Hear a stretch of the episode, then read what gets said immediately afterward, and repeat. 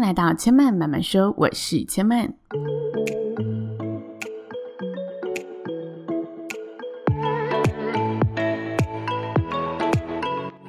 目前频道在 Apple Podcast、Spotify、KKBox 以及 Google Podcast 都听到。喜欢的朋友，欢迎帮千嫚订阅并留言评论，让更多人可以认识千嫚慢慢说喽。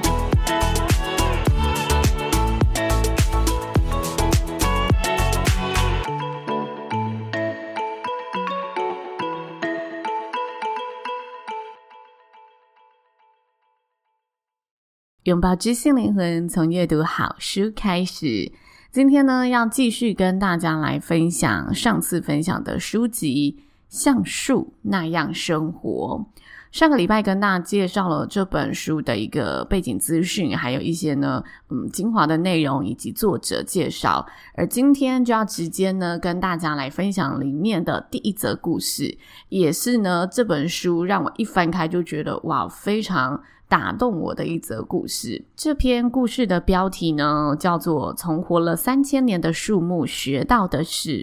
东北红豆杉，东北红豆杉是一个植物的名称。那这本书它就是从树学到的事情嘛，从树那样生活嘛，所以它其实每一则故事都会直接跟大家来介绍一种植物的特性。一棵树木或者一个花的特性，然后借由这个呃花的特质、树木的特质来跟大家分享，他从这一棵树、从这一朵花上面学到的事情是什么。那东北红豆杉这一则呢，他说：活千年，死千年，腐烂千年，加起来可以延续三千年的东北红豆杉，连名字也隐含着“红色”一词。所以它又被称作为珠木。那它的枝干到底有多红呢？作者说啊，我想起了某一年的冬天，在长白山上面见到了暗红色的东北红豆杉。或许是因为生长在海拔一千公尺的深谷中，所以从它笔直的伸展的树枝上所感受到的岁月之光。并不仅仅是单纯的年代久远，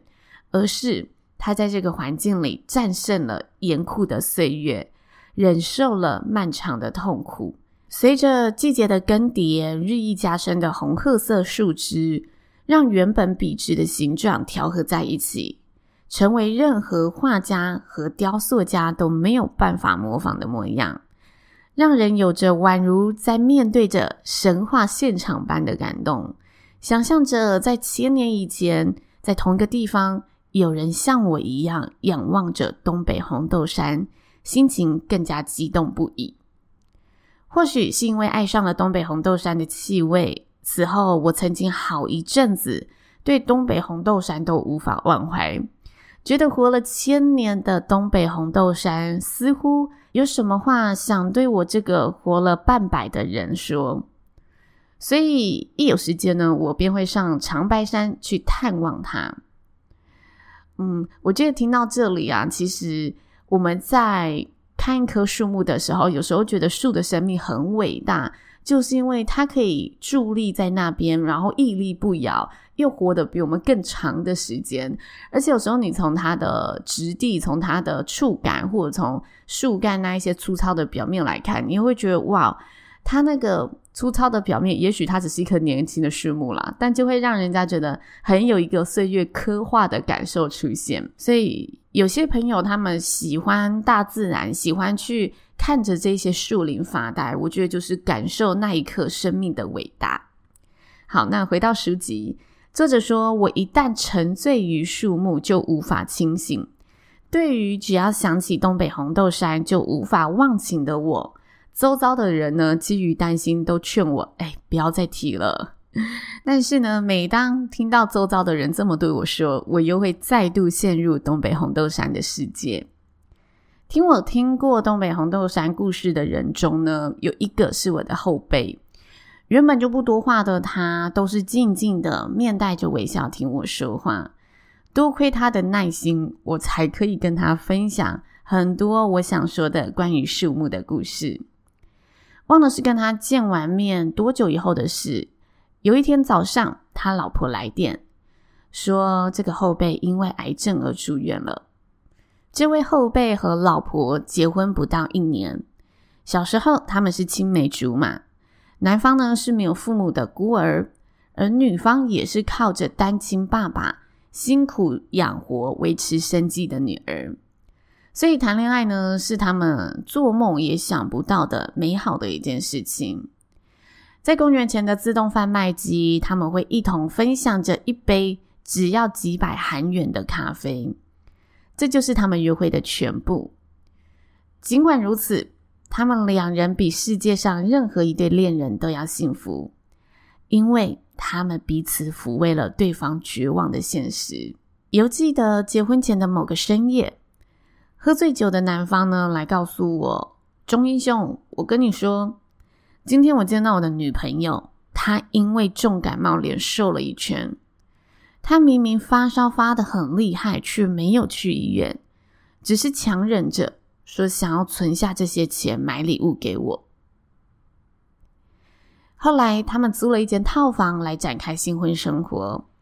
在困难的情况下，为了照顾女方的寡妇。”两人一直过着为五斗米折腰的日子，但是彼此都十分珍惜和爱护对方。原本以为呢，他们俩会这么永远的幸福下去，但如今得知他是癌症末期，只能活一两个月，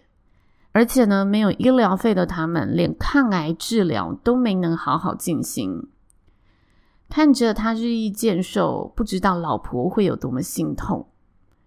但是，当我去探望他们时，发现他们夫妻俩的眼中似乎都看不到这些痛苦，总是面带笑容。我以为这位后辈在我探望他时，他起码至少会有一次抓着我痛哭。如果这么样子，我就可以好好的安慰他一番。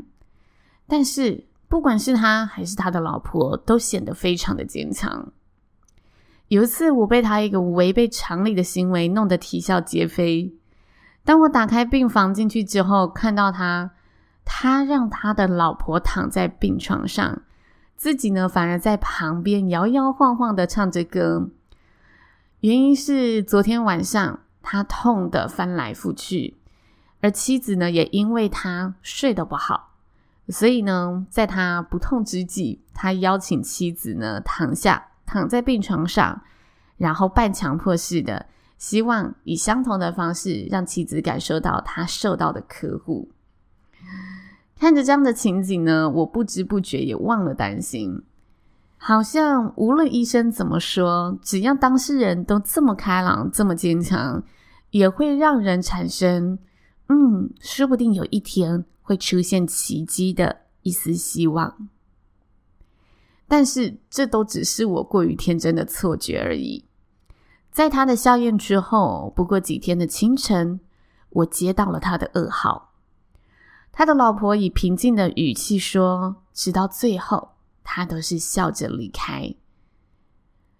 我气喘吁吁的跑到太平间，发现守灵的只有他的老婆，就像在病房里一样，他用灿烂的笑容面对着我的模样。这一幕让我感到心碎。这时我才意识到，他是真的离开人世了。我连一句话都说不出来，只是呆呆的站着。她向我走来，告诉我，曾经她从丈夫那里听到了东北红豆杉的故事。那是她在办好住院手续之后，看到了躺在病床上的丈夫。忍不住的泪如雨下时，丈夫一边安抚她，一边娓娓道来了这则故事。丈夫告诉她，在长白山的东北红豆杉活着数千年的这段期间，我们一定会再次相遇。这时，作者才明白，原来他在白天看到的笑容，就是这对夫妻战胜至少每天一次痛苦的痕迹。这位妻子接着说，在临终前一天的晚上，他留给我的最后一句话是：“我们下次见面的时候，像东北红豆杉一样，永远在一起吧。”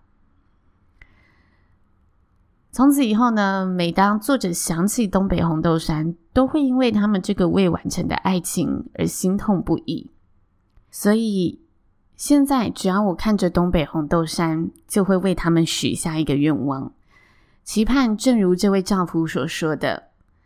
他们俩下一次结婚时，可以像东北红豆杉一样，幸福的长相厮守，活千年，完成今生。未完成的爱情，我觉得这则书之所以动人，除了它的题材本身就很疗愈，加上作者的文笔故事，让整本书是更有情感之外，其实它里面也会附上这些植物的照片。所以当你看故事看到一段落，再翻开下一页的时候，就会看到哦，原来作者形容的这棵树是长这个样子的，是在这个环境里面中夹缝求生存的，是什么样的一个样态？然后你看到照片之后，再带入后面的文字，你就会觉得哦，整本书读起来更加的津津有味，更加的有层次了。这是我觉得这本书呃很吸引我的一个地方。那我会去买这本书呢，其实跟最近阅读的书籍有关系。我最近看的书籍呢，都偏灰暗，像是上本书籍跟大家聊的嘛，《战争是最大的恶》那本书里面，因为是战地记者写的故事，所以他就是把他每天看到的写出来。但是毕竟战争就是一个非常残酷血腥的事情，所以看完的时候，我真的觉得好悲伤、好沉重哦。那个时候我就决定，嗯，我下一本书呢，要找一本比较温暖一点点的、比较软性的书籍，不是在这么探讨一些可能政治局势啊，或者嗯，即使是人性脉络，它也要是温暖的人性。所以呢，我某天等咖啡的时候，我就在咖啡店前看到了一棵树。那当时我真的就是很放空的一个早晨，我就看着它发呆了起来。我只是等一杯咖啡的时间，但是在那个当下，我看着那棵树，就瞬间真的有种好平静、世界静止下来的感受。我觉得那很难去形容，所以就很像人家会说：“诶，大自然的疗愈力就在那一瞬间会给予你，或者它就是默默的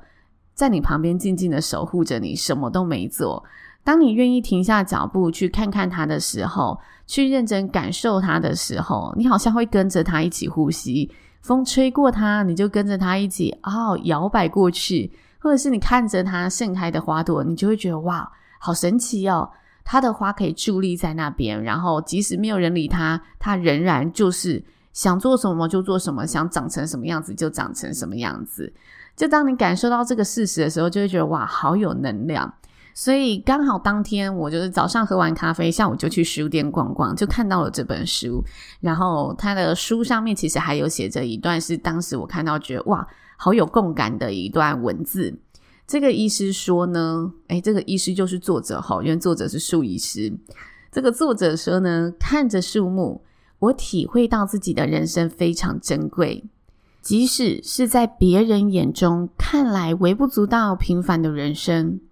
不管别人对我的人生有什么想法，其实都无妨，